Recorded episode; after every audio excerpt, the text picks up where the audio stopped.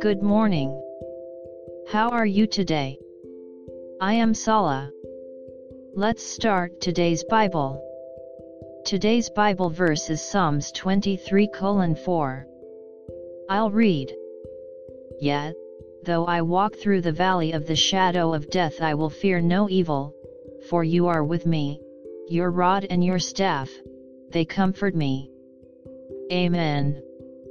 In our lives, we sometimes face deadly adversity.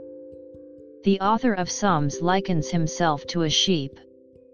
And the sheep are protected by the shepherds. When the beast approaches, they drive it away with a whip, count the sheep with a wand, and are careful to reassure the sheep.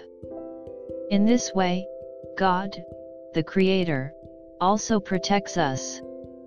May you spend your time in the comfort of the Lord today too. God bless you.